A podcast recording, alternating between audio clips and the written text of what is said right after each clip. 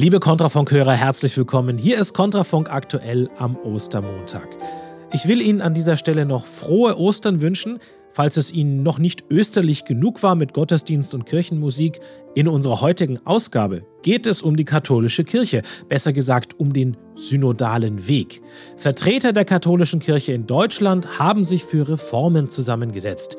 Die wiederum gehen anderen zu weit, unter anderem der Initiative Maria 1.0. Über deren konservative Standpunkte spreche ich mit Maria 1.0 Vertreterin Clara Steinbrecher. Ein Thema, das auch religiös angehaucht ist, aber eher geschichtliche und politische Dimensionen hat, ist das Karfreitagsabkommen. Am 10. April vor 25 Jahren wurde mit diesem Abkommen der Bürgerkrieg in Nordirland beendet. Zu dem Thema zu Gast ist der britische Journalist Alex Thompson. Dann schauen wir nach Österreich, genauer gesagt in die Redaktionsstuben des ORF wie man nämlich dort mit Mitarbeitern umgegangen ist, die nicht geimpft waren und wie innerhalb des ORF die Vorgaben in Sachen Corona-Berichterstattung waren, das hören wir von der ehemaligen ORF-Journalistin Sabine Spögler. Helge Tufa nimmt sich in einem Technikcheck die E-Fuels-Technologie zur Brust und Tim Krause hat eine Medienschau für Sie zusammengestellt. Ich bin Gernot Danowski, ich wünsche Ihnen eine interessante Sendung.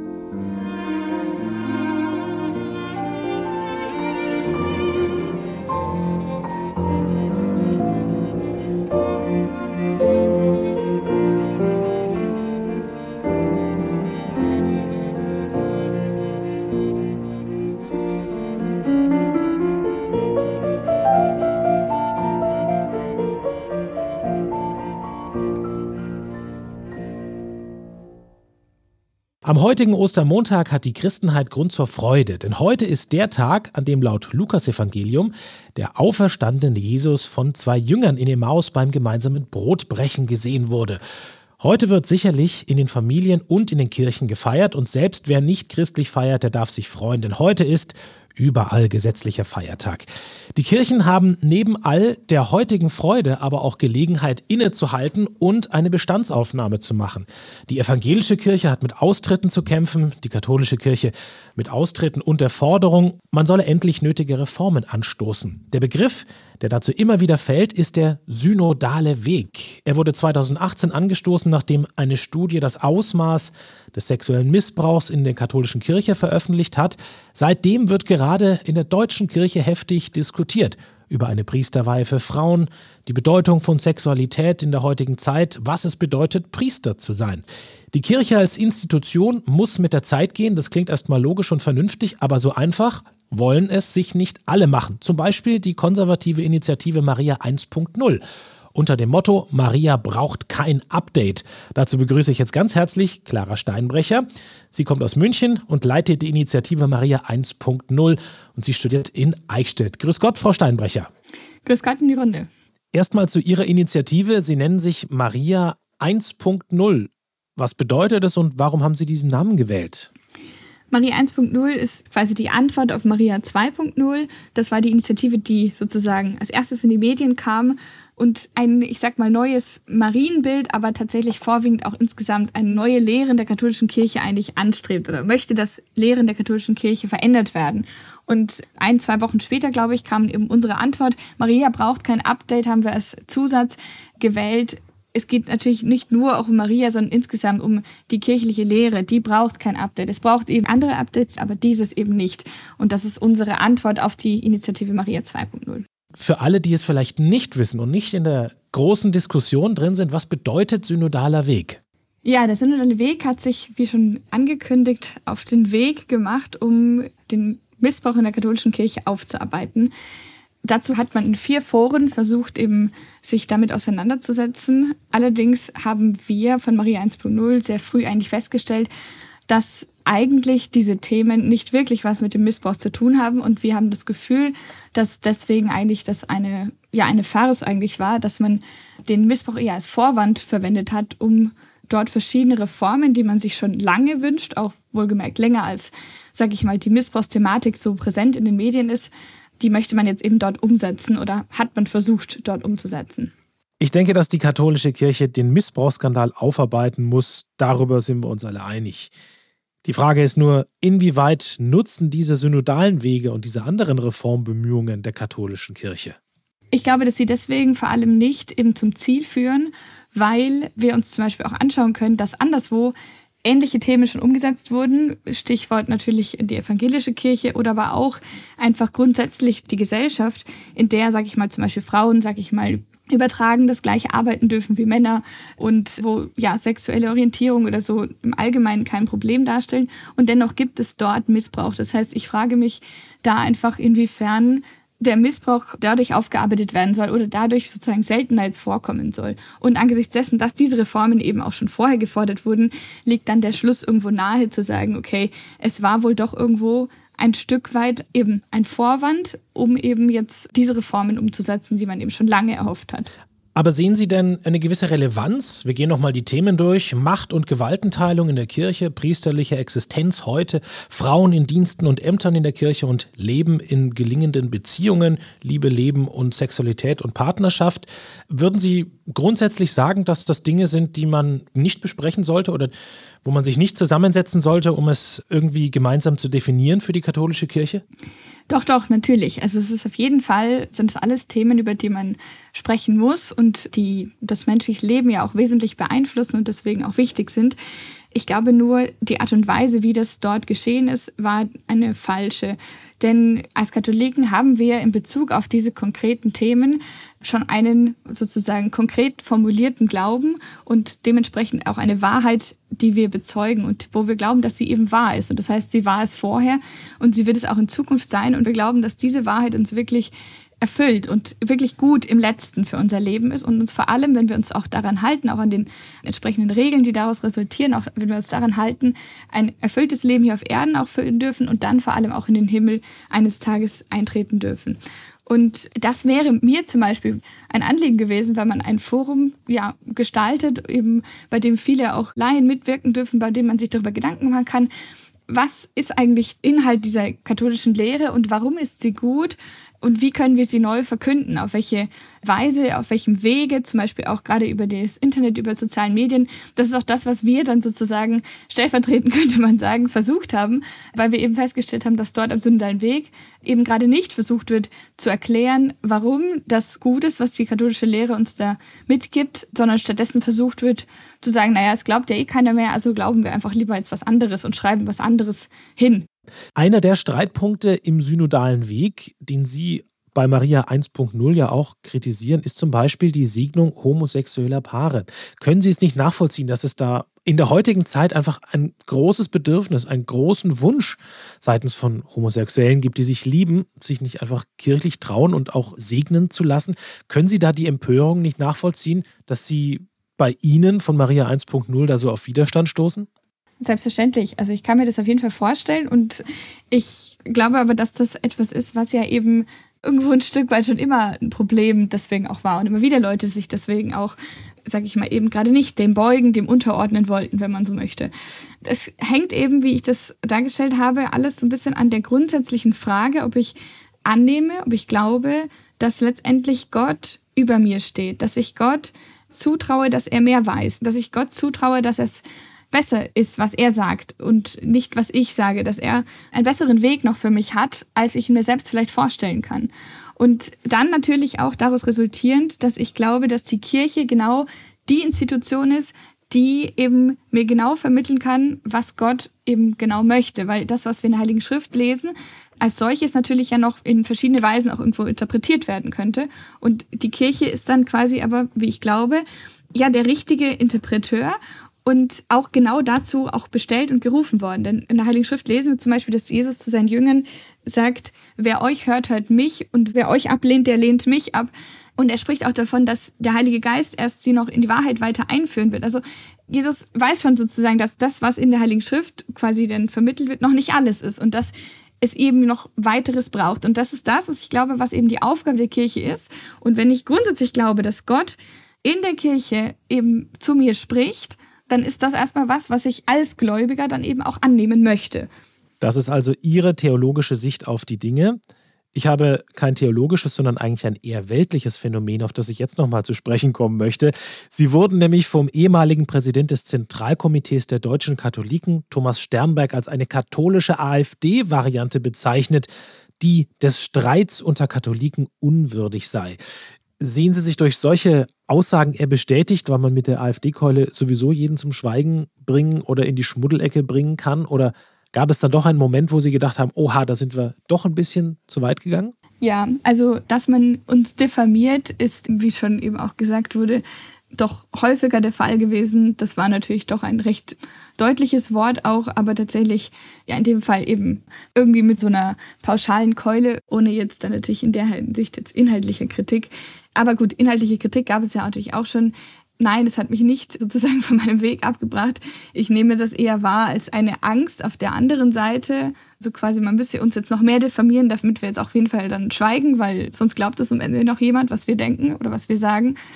Aber abgesehen davon beruht meine Überzeugung eben ja auch nicht auf meinem eigenen Interpretieren, auf meinem eigenen Empfinden oder das, was ich glaube, dass jetzt eben dann da sozusagen das Richtige ist, sondern ich berufe mich eben auf das, was die Kirche selbst lehrt. Und das, was die Kirche lehrt, ist eben nicht alles das, was irgendwer irgendwo mal gesagt hat, der katholisch getauft wurde, sondern ist das, was eben in den lehramtlichen Dokumenten auch als solches quasi veröffentlicht wurde und wir zum Beispiel im Katechismus oder so nachlesen können. Also meine Thesen sind ja nicht aus der Luft gegriffen und einfach nur, was ich selbst mir irgendwie erdacht habe, sondern ich berufe mich eben ja auch darauf. Und wenn ich quasi dann als Katholik mich auf die Kirche selbst berufe und dann eben der ZDK, ehemalige Vorsitzende, dann meint, ich darf sozusagen als Katholik nicht katholisch sein, dann frage ich mich, ob er selbst vielleicht darüber mal nachgedacht hat, was er da eigentlich von sich gibt. Und das ist doch wahrscheinlich der Knackpunkt. Wenn wir aufs Ende schauen, was passiert eigentlich, wenn der synodale Weg sich durchsetzt?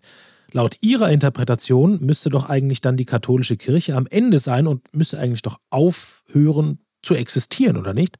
Grundsätzlich ist erstmal festzustellen, dass die katholische Kirche eben eine katholische Kirche ist. Es gibt also nicht die deutsche oder die indische oder die aus den USA, sondern es gibt eben die eine katholische Kirche und eben gerade deswegen ist es auch so wichtig, dass sie diesen einen Glauben als solches auch gemeinsam bekennt.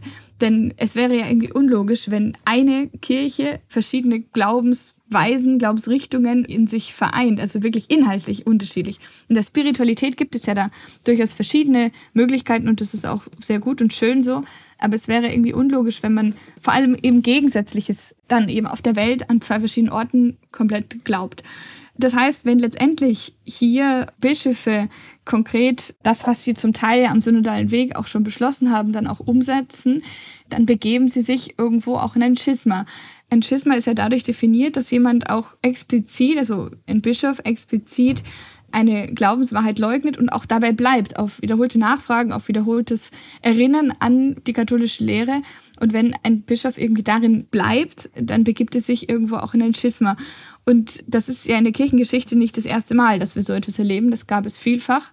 Und insofern ist das natürlich möglich, dass das dahin geht.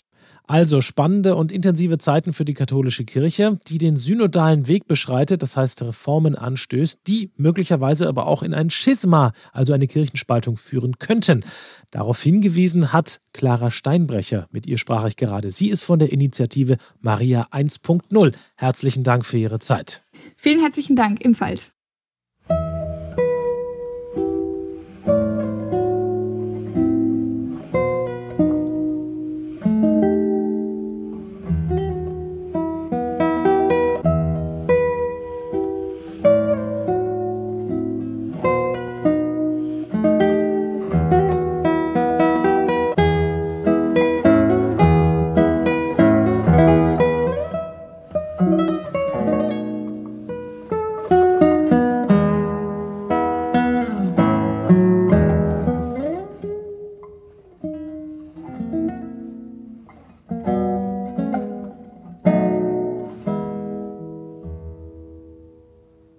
Sollen in Deutschland eigentlich in Zukunft Autos betrieben werden? Wenn es nach den Grünen geht, am liebsten nur mit Elektromotoren.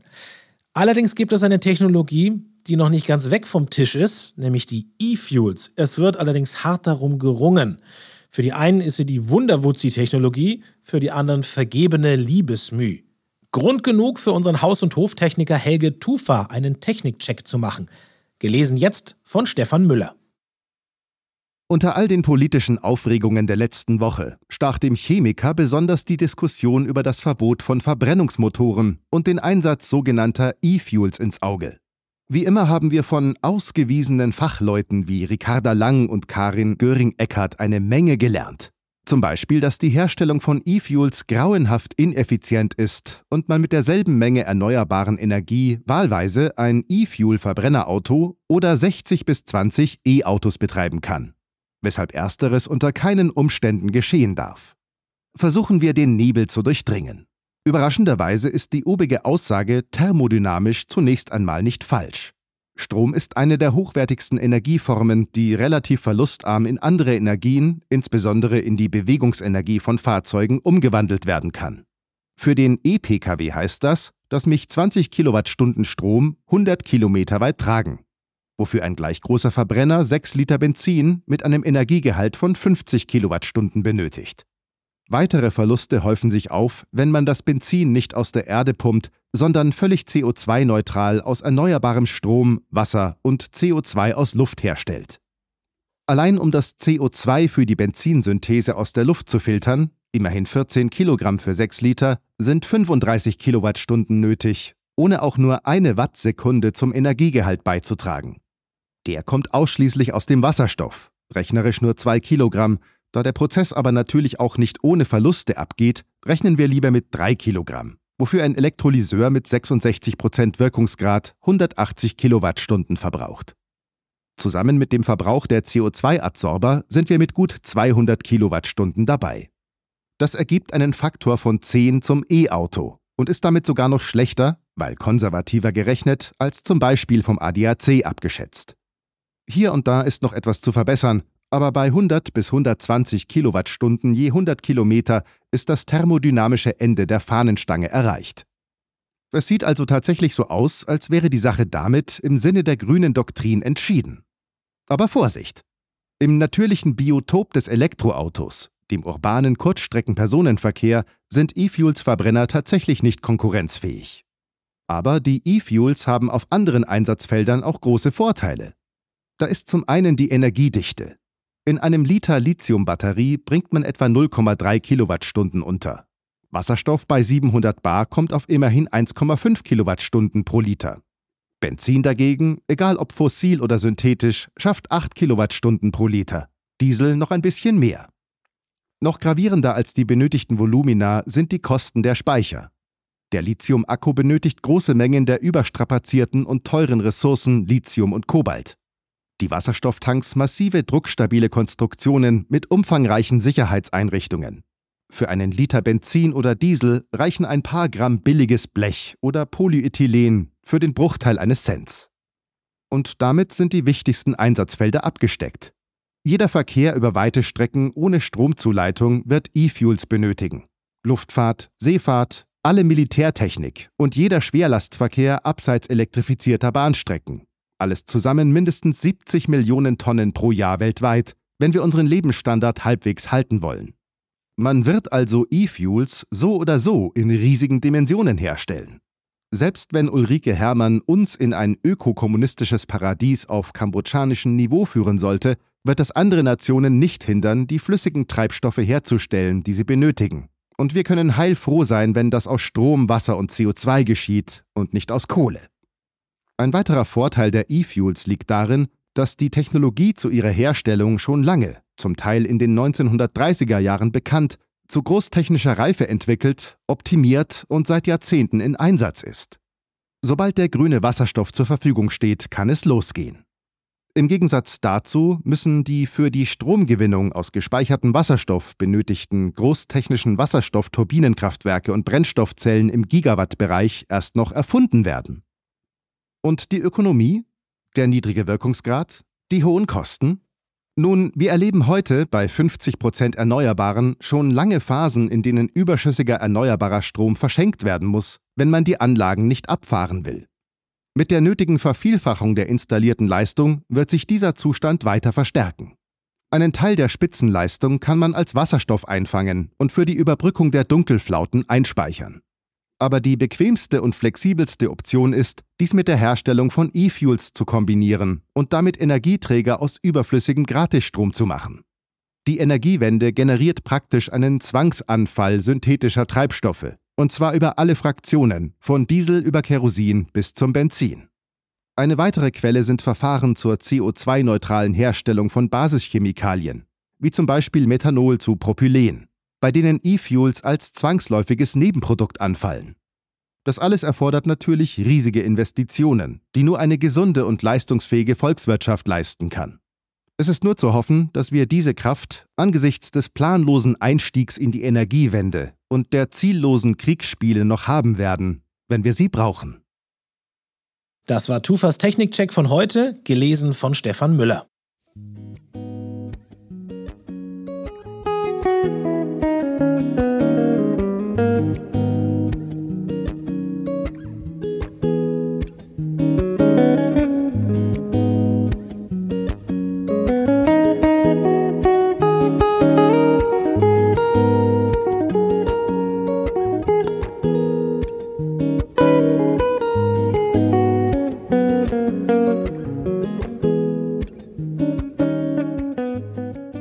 16.200 Bombenanschläge, 37.000 Fälle von Schusswaffengebrauch, 22.000 Überfälle, 2.200 Brandanschläge, 47.000 Verletzte und 3.600 Tote. Das ist die erschütternde Bilanz eines Konfliktes, ja eines Bürgerkrieges, der nicht irgendwo in Afrika oder in Asien stattgefunden hat, sondern mitten in Europa.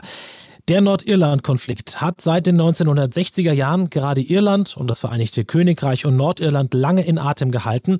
Radikale Gruppen beider Seiten, aber auch das britische Militär ließen die Gewalt eskalieren, bis dann am 10. April 1998, also heute vor 25 Jahren, das Karfreitagsabkommen geschlossen wurde und damit wurde dieser Bürgerkrieg beendet. Zum 25. Bestehen des Karfreitagsabkommens wollen wir uns anschauen, was aus dem Abkommen geworden ist, was es heute in Zeiten von Brexit wert ist und ausmacht und ob es überhaupt zu einem wirklichen Frieden gekommen ist. Ich begrüße dazu ganz herzlich jetzt bei Kontrafunk aktuell den britischen Journalisten Alex Thompson. Guten Tag, Herr Thompson. Guten Tag, Herr Danowski. Ja, nochmal für alle zusammengefasst, was beinhaltet dieses Abkommen? Das Abkommen beinhaltet eigentlich dass Großbritannien keine Behauptung mehr macht, dass alle Bürger oder alle Menschen in Nordirland automatisch und nur britisch sind, also ein völkerrechtliches Standpunkt. Und auch, dass die Stadt Irland, also 26 Countys oder Grafschaften der Republik Irland, auch keine Behauptung mehr in der irischen Konstitution machen, dass sie allein das Recht haben, um die ganze Insel Irland zu regieren. Es ist zu einer Art Shared Sovereignty, sagen wir auf Englisch, also gemischte oder geteilte Souveränität gekommen. Das ist natürlich etwas, was verneint wird durch den Partisanen, also den pro-britischen Unionisten und den pro-irischen Nationalisten in Nordirland. Und die tatsächliche Souveränität bleibt beim britischen Königreich. Aber das war der Kern dieses Abkommens, dass jeder also, der sich in Nordirland befindet, das Recht habe, britisch oder irisch oder britisch und irisch zusammen zu sein. Dieser Konflikt, der hat ja nicht erst seit den 1960er Jahren begonnen, sondern schon viel, viel früher. Wie schwer muss es beiden Seiten gefallen sein, so aufeinander zuzugehen? Was waren die Gründe dafür? Was war das Geheimnis auf dem Weg zum Frieden? Also kurz gesagt war die Generation, die erwachsen wurde in den 90er Jahren, bloß müde mit diesem Konflikt. Aber davor gab es, wie Sie es auch erwähnen, einen sehr langen Weg zum Konflikt. Das offene Konflikt ist in 1969 ausgebrochen, also ungefähr ein halbes Jahrhundert nach der Trennung Irlands zwischen einer Republik, auf Dauer ist das eine Republik geworden, und sechs Countys oder Grafschaften im Norden, wo es gab und noch gibt eine britische Mehrheit. Dieses Teil Irlands ist bei dem Vereinigten Königreich geblieben. Aber, und das ist auch sehr wichtig hierin, hat ein eigenes Parlament, eine eigene Regierung in 1921 bekommen. In den 50 Jahren danach haben die Protestanten oder besser können wir sagen, die Elite der Protestanten aus einer paar Kirchen, den Anglikanen und den Presbyterianen, Nordirland dominiert. So schwer sogar, dass auch Protestanten sagten auf Dauer, das ist hier keine Freiheit. Auch Protestanten und sicher die Katholischen, die vielleicht 40 Prozent der Bevölkerung waren in Nordirland, konnten keine soziale Wohnungen kriegen zum Beispiel und waren überall benachteilt. Das war das Kern des Ausbrechens dieses Konflikts. Schon lange davor gab es eine ethnische Dimension. Die nördliche Provinz Irlands, nämlich also Ulster mit neun Grafschaften zurzeit, wurde vor der politischen Union Großbritannien sogar, also Beginn 17. Jahrhunderts, hauptsächlich von Schotten besiedelt. Es war also keine britische Kolonie, sondern eine schottische Kolonie in einem Gegend, das nach einem Bürgerkrieg in Irland auch ziemlich leer von Menschen waren. Und so ist diese Community, also diese Millionen oder etwas mehr als ein Million Menschen in Nordirland zustand gekommen, die sehr ausgeprägt protestantisch und britisch geworden sind.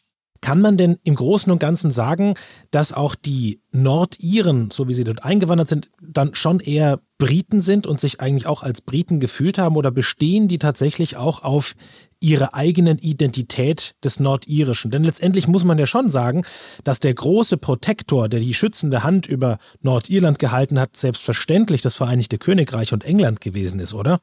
Ja, das ist eines der Geheimnissen des Karfreitag-Abkommens 1998. Was hat das verursacht? Eigentlich, dass sicher die jüngere Generation in Nordirland sich nicht mehr als britisch sieht, sondern als nordirisch, also eine dritte und neue Nationalität.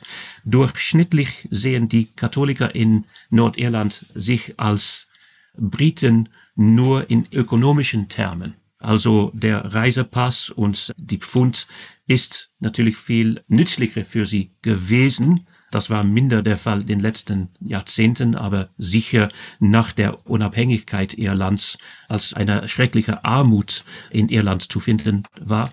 Aber die protestantische Mehrheit in Nordirland hat sich gesehen bis 1998 als britisch. Das war nicht in Frage, ob sie britisch waren. Aber vielleicht als Teil des Erfolgs dieses Abkommens besieht die jüngere Generation sich als nordirisch mit dem Pfund, mit irgendwo im Hintergrund die britische Krone, aber mit Selbstregierung und einer neuen gemischten Identität. Jetzt gehen wir mal in die Gegenwart rein. Irland ist in der Europäischen Union, Nordirland war in der Europäischen Union. Man ist ja, weil man zum Vereinigten Königreich dazugehört, ausgetreten. Inwieweit bricht denn da immer wieder der Konflikt zwischen Irland und Nordirland und Iren und Nordiren und so weiter dann doch wieder ein bisschen raus? Das ist auch leider ein Risiko. Die EU steht immer auf ihre eigenen Rechte, will ihre eigene Acquis communautaire schützen, also das Zollverein, die Tarifen und so weiter. Wir haben gerade die Unterzeichnung des Windsor-Abkommens gesehen, also zwischen dem Vereinigten Königreich und Irland. Aber nicht Irland wurde da am Tisch repräsentiert, sondern der EU hat für Irland gehandelt. Wer hätte sich 1998 vorstellen können, dass Irland dieses trotzes nationalistisches Land bei diesem bedeutsamen Abkommen mit den Briten von einem Slowaken vertreten werden würde, also dem EU-Kommissar Maros Šefčovič und nicht von seinem eigenen Premier oder Taoiseach. Das war undenkbar. Die Briten, also die Loyalisten und Unionisten in Nordirland und ein Teil der Katholiker auch, sehen die Rolle der EU als minder nützlich, denn man denken könnte. Denn die EU will keine Kompromiss machen, vor allem in der Frage des Zollvereins und das Verkehr von Menschen und Diensten zwischen Großbritannien und Nordirland. Also wir sprechen über die interne Freizügigkeit im Vereinigten Königreich, die jetzt in Frage gestellt wird durch der Europäischen Union. So, heute feiern wir 25 Jahre Karfreitagsabkommen. Man hat sich aneinander angenähert. Wie sieht das in der Zukunft aus? Ist das überhaupt noch möglich? Ist es überhaupt noch nötig? Eine kleine Einschätzung von Ihnen diesbezüglich. Ich habe eigentlich viele Hoffnung für die Zukunft Nordirlands. Die jüngere Generation hat eine ganz andere Meinung als die Opas und die Väter. Als britischer Geheimdienstoffizier habe ich vor 20 Jahren gesehen, dass die britische und auch die irische Regierung, und das sagen Sie auch sehr korrekt, wirklich kein Interesse an Nordirland hatte. Das war nur ein riesiges ökonomisches Problem, ein Aufwand für die beiden Regierungen. Ich habe gesehen, dass die nachrichtendienstlichen Bemühungen der beiden Seiten während der Unruhen, während der Troubles, also bis 98, wirklich darauf ausgerichtet waren, kompromittierendes Material über die Hauptcharaktere zu finden, also dieses Divide und Impera, um eine Spaltung zu verursachen. Die britische Regierung hat keine Vision für die Zukunft Nordirland und sogar die irische Regierung nicht. 1992 gab der Nordirlandminister in London freimütig zu, Sir Patrick Mayhew war es zur Zeit, dass Her Majesty's Government kein eigennützliches oder strategisches Interesse an Nordirland hatte. Und das war schon vor 30 Jahren. Die Nordirren selber werden eine gute Zukunft ausfinden, würde ich sagen. Und vielleicht können wir auch etwas Radikales erwarten. Zum Beispiel, dass Nordirland auf Dauer eine Unabhängigkeit jegens London und Dublin erklärt und vielleicht auch aus der EU bleibt. Wie weiß. Also heute vor 25 Jahren wurde das Karfreitagsabkommen unterzeichnet und damit wurde der Bürgerkrieg in Nordirland beendet. Über dieses Thema unterhielt ich mich gerade mit dem britischen Journalisten Alex Thompson. Vielen Dank für Ihre Zeit. Vielen Dank. Thank you.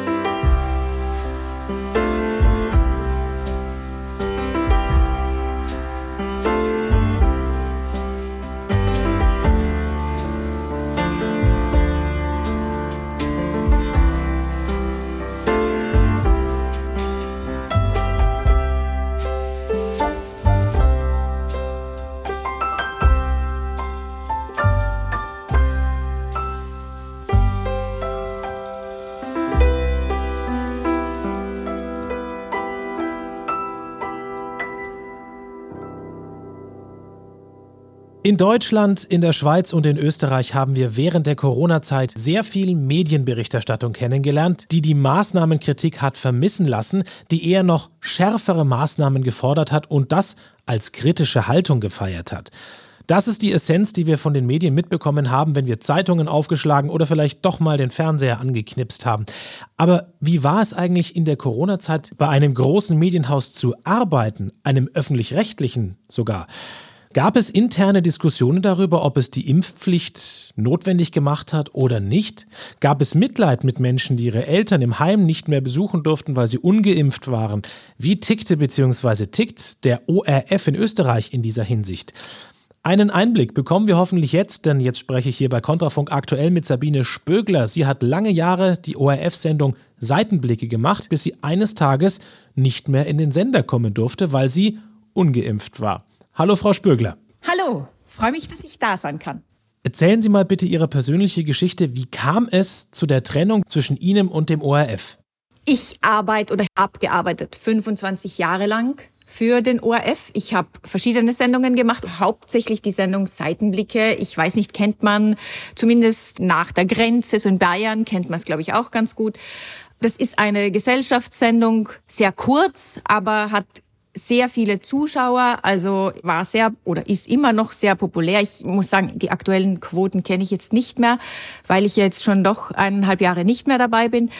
Aber wirklich eine sehr, sehr populäre Sendung und die wurde allerdings gleich mit dem ersten Lockdown eingestellt. Also zumindest vorübergehend wurde da pausiert bis glaube ich, dann September sogar, gab es die Sendung nicht mehr, weil es ja auch keine Veranstaltungen gab, zumindest paar Monate lang. Die Veranstaltungen gab es dann wieder, die Sendung gab es aus Gründen, die bis heute irgendwie gar nicht so klar sind, nicht mehr.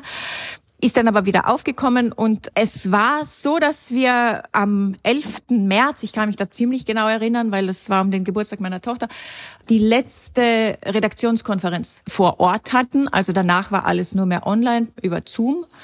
Und da wurde uns gesagt, also es gab eine Sitzung offensichtlich mit Teilen oder der gesamten Regierung. Und es ist alles wahnsinnig ernst, ist ganz gefährliches Virus und wir stellen uns alle in den Dienst, also der Rettung der Menschheit, der Rettung des Landes und kritische Berichterstattung ist also nicht gewünscht. Der ORF unterstützt voll alles, was von der Regierung kommt. Das war jetzt, muss man sagen, für uns nicht so super relevant, weil die Sendung, wie gesagt, nicht politisch, sondern ein Gesellschaftsmagazin war. Aber trotzdem, es hat sich natürlich dann im Lauf der Monate sehr wohl auch auf uns ausgewirkt oder halt auf die Sendung ausgewirkt, dass eben kritische Berichterstattung oder dass kritische Töne einfach nicht vorkommen durften. Und als Sie wieder arbeiten und senden durften, wie sah denn die Arbeit innerhalb der Seitenblick-Redaktion aus? Gab es da gewisse Vorgaben vom ORF, in einem gewissen Corona-Narrativ zu berichten? Ja, definitiv, definitiv. Also das hat sehr schnell angefangen. Sommer 2020, da haben wir dann eben schon wieder Geschichten gemacht. Und zum Teil wirklich kam es zu absurden Situationen, weil ich habe gedreht so ein Sommertheater in Niederösterreich. Drei Leute, Schauspieler, Sänger auf der Bühne, die diesen Abend gestaltet haben, die den ganzen Abend auf der Bühne standen. Ich habe die dann interviewt.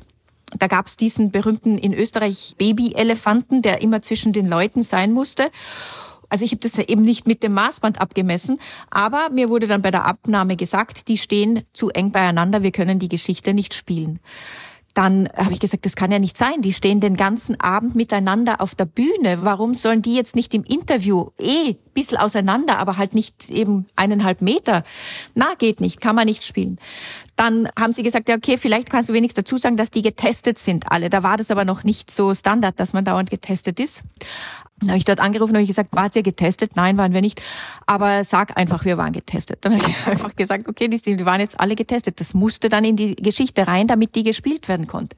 Oder später, wo die Maskenpflicht kam die zum Teil auch im Freien galt, aber nur wenn man nicht weit genug auseinander stand. Wir haben die Auflage gehabt, wir zeigen nur Menschen her, die eine Maske aufhaben. Das war oft gar nicht so einfach, weil im Freien hat halt niemand eine Maske aufgehabt. Haben wir oft die gleiche Person als Zwischenschnitt dreimal gezeigt, weil wir niemand anders zeigen durften. Also wir haben quasi eine Welt da hergezeigt, die so nicht stattgefunden hat. Und dann ist es noch weitergegangen. Dann hat die Chefredakteurin gemeint, nein, es reicht ja jetzt. Die Leute haben die Maske nicht ordentlich auf.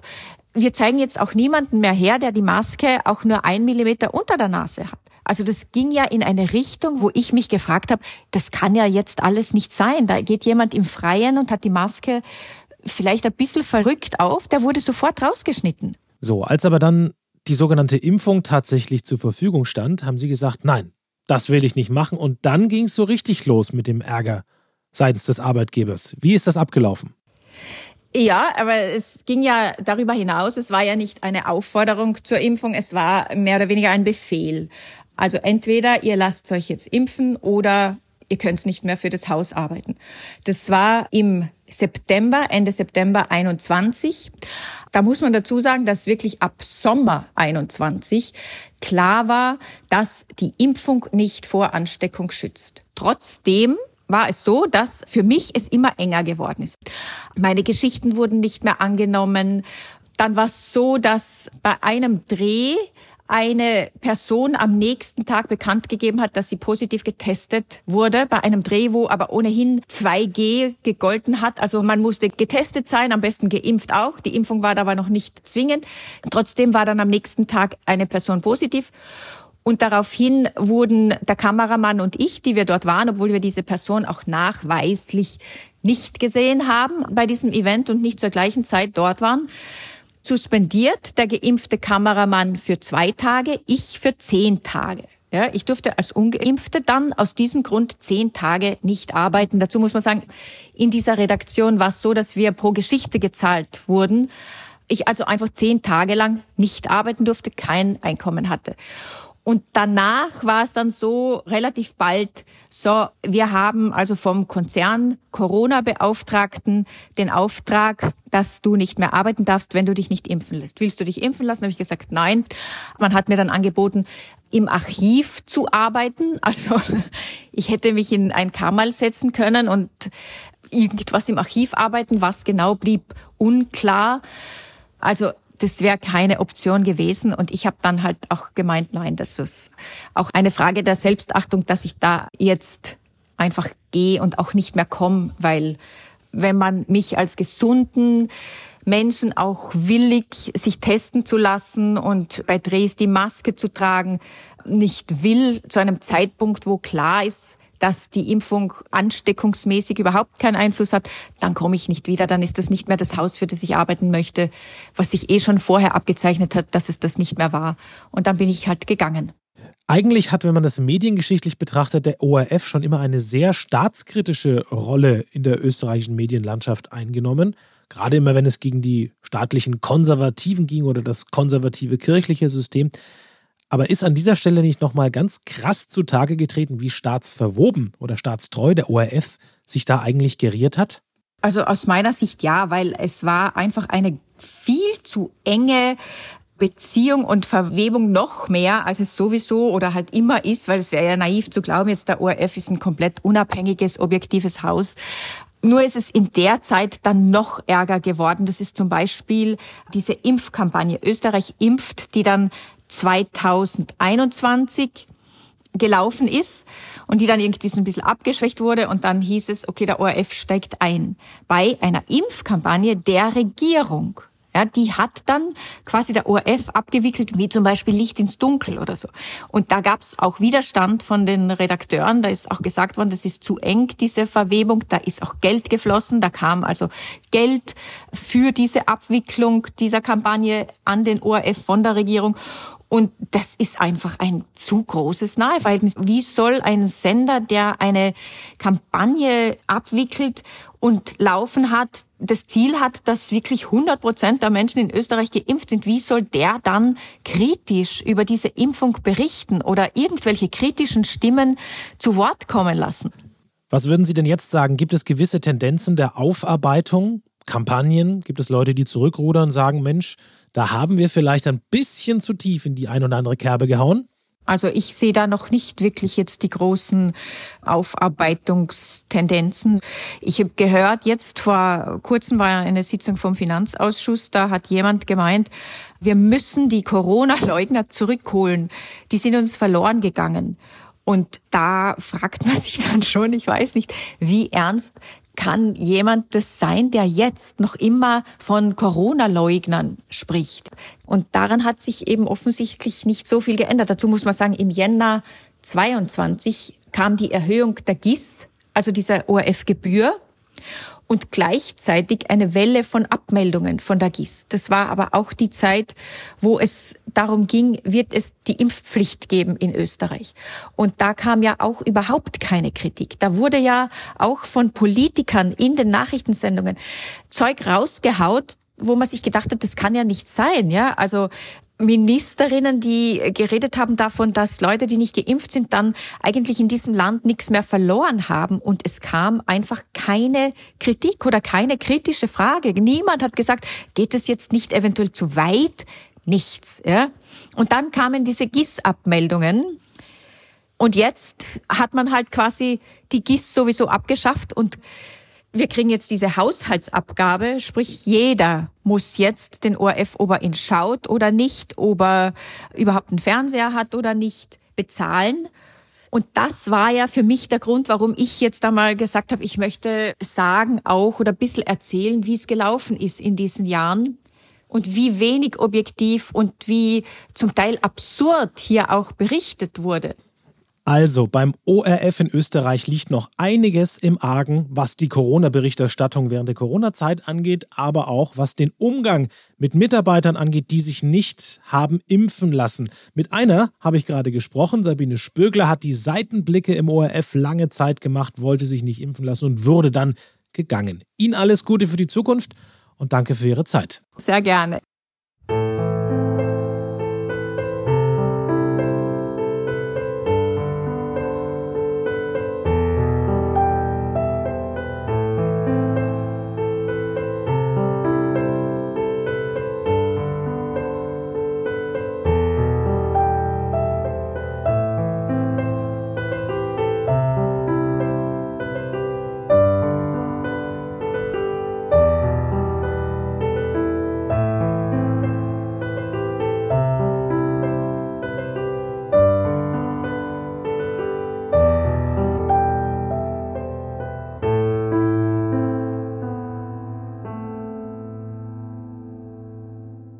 Liebe Kontrafunkhörer, jeder von uns hat so Triggerwörter, wo der Puls so ein bisschen nach oben geht. Vielleicht ist es ja bei Ihnen das Wort Wärmepumpe. Unter anderem diesem Thema widmet sich jetzt Tim Krause in der heutigen Medienschau. Die grüne Ampelregierung baut Deutschland mit großer Geschwindigkeit um. In der Achse des Guten beschäftigt sich Gunther Weisgerber mit den sozialen Folgen des deutschen Wärmepumpendiktats. Er schreibt, durch die eiskalte, kalte Wärmepumpenenteignung rutschen die Hauspreise in den Habeckschen grünen Keller. Zuschlagen werden nationale und internationale grüne Immobilientycoons. Das Grundvermögen der Deutschen dürfte binnen weniger Jahre noch vorhanden sein, aber in anderen Händen. Frei nach Habeck, es ist noch da, nur woanders. Wärmepumpen seien nämlich nur effektiv und umweltschonend, wenn sie an Fußbodenheizungen gekoppelt seien. Fehlten diese, werde das Wunder Wärmepumpe zum finanziell ökologischen Stromdesaster, sowohl für die Betreiber der Wärmepumpen als auch für die inzwischen grün lackierte Energiewirtschaft. Statt Strom zu sparen, werde der Bedarf an Elektroenergie bildlich gesprochen ins Unendliche davonschießen. Gunther Weisgerber schreibt, Mehr Strom für die E-Mobilität, mehr Strom für die Wärmepumpenrepublik. Und das alles bei volatilen elektrischen Rahmenbedingungen. Mir fehlt die Fantasie, die Republik mittelfristig ohne Zusammenbruch zu denken. Der generelle Zwangsumstieg auf Wärmepumpen hat nicht nur absurde Folgen für Ökonomie und Ökologie, es droht eine noch nie dagewesene Immobilienumverteilung von überall unten nach grün oben. Die Sozialdemokraten machen das alles handfest mit. Eine historische Schande. Merz weiß wenigstens warum. BlackRock verwaltet jede Menge Immobilien weltweit und grün lackiert sind die auch. So Gunther Weisgerber in der Achse des Guten. Im Wiener Standard sieht sich Fabian Schmidt angesichts der Korruptionsermittlungen gegen die Macher der Kronenzeitung und des Gratisblatts heute die Macht des Boulevards über die österreichische Politik an und zeigt auf, wie tief Politik und Boulevardmedien miteinander verstrickt sind. Es ist auch für andere Länder ein Lehrstück der Mechanik des sich gegenseitig Bedingens von Macht und Medium, das die Frage aufwirft, wer denn die eigentliche Macht und wer das Medium ist. Bisher habe kaum jemand offen darüber sprechen wollen, wie symbiotisch bis korrupt das Verhältnis zwischen Regierenden und Teilen der österreichischen Medienbranche sei. Mehr als zehn ehemalige Regierungsmitglieder von SPÖ, FPÖ und ÖVP hätten ihre Begegnungen geschildert, bei denen sich Wolfgang Fellner, Chefredakteur des Blattes Österreich, wütend über zu geringe Inseratenschaltung in seinem Gratisblatt beschwert habe. Auch heute Verlegerin Eva Dichand habe das Anzeigenvolumen für ihr Medium immer wieder thematisiert. Keiner der befragten Ex-Politiker wolle aber offenbar mit vollem Namen über diese Erfahrungen erzählen. Der Standard? Die Befürchtung, vom Boulevard runtergeschrieben zu werden, ist auch Jahre nach Ende der politischen Karriere groß. Wie es ausgehen kann, wenn man den Boulevard nicht mehr füttert, musste Christian Kern erfahren.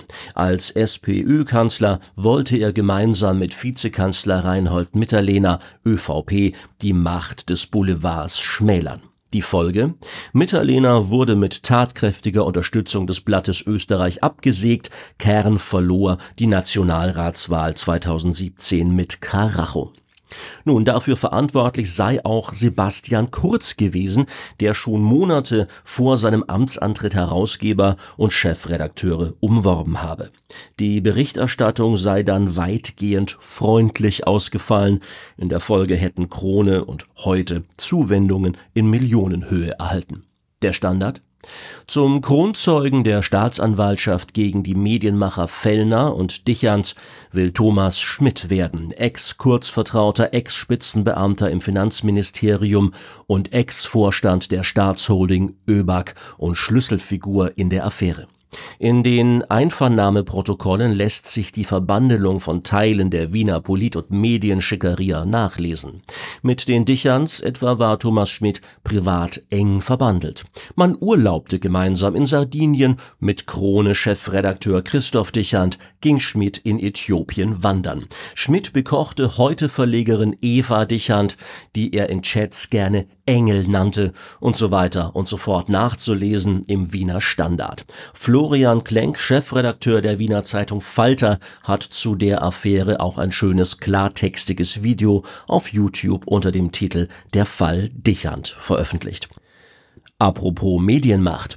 Während die Schweizer Weltwoche darauf hinweist, dass mit der Zeit eine deutsche Mainstream-Zeitung die These vertritt, dass, Zitat, zu viel Wissen der Öffentlichkeit schaden könnte, arbeitet Konrad Lenz in seinem Kommentar in der Jungen Freiheit heraus, dass heute selbst Kinderbücher als Schlachtfeld im Kulturkrieg missbraucht würden. Er stellt fest, dass es neue Kinderbuchverlage brauche, die sich dieser Themen annehmen, um Kinderseelen gegen zerstörerische Propaganda zu immunisieren. Denn, so wörtlich, der Krieg um die Literatur und der Krieg um die Medien ist vor allem ein Krieg um die Kinder. Anlässlich des Osterfestes kommt das Schlusswort dieser Medienschau von Wolfgang Herrles in Tichys Einblick. Es sind die Wölfe, die den Lämmern einreden, die Welt ändern zu können. Es geht ganz leicht. Sie müssen sich nur ein wenig opfern. Ich wünsche Ihnen ein friedliches Osterfest. Tim Krause war das mit der Medienschau von diesem Montag.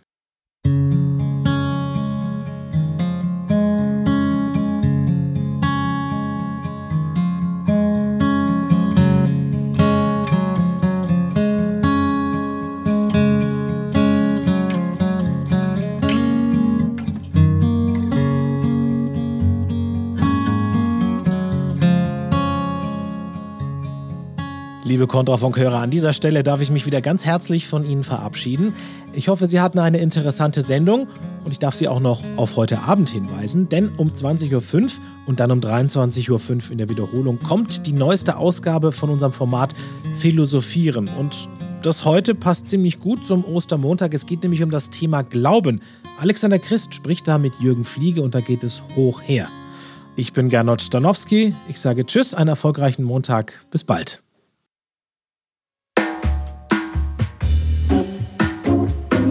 Guten Tag, liebe Hörer. Mein Name ist Alexander Christ und Sie hören Philosophieren im Kontrafunk. Heute mit meinem Gast Jürgen Fliege.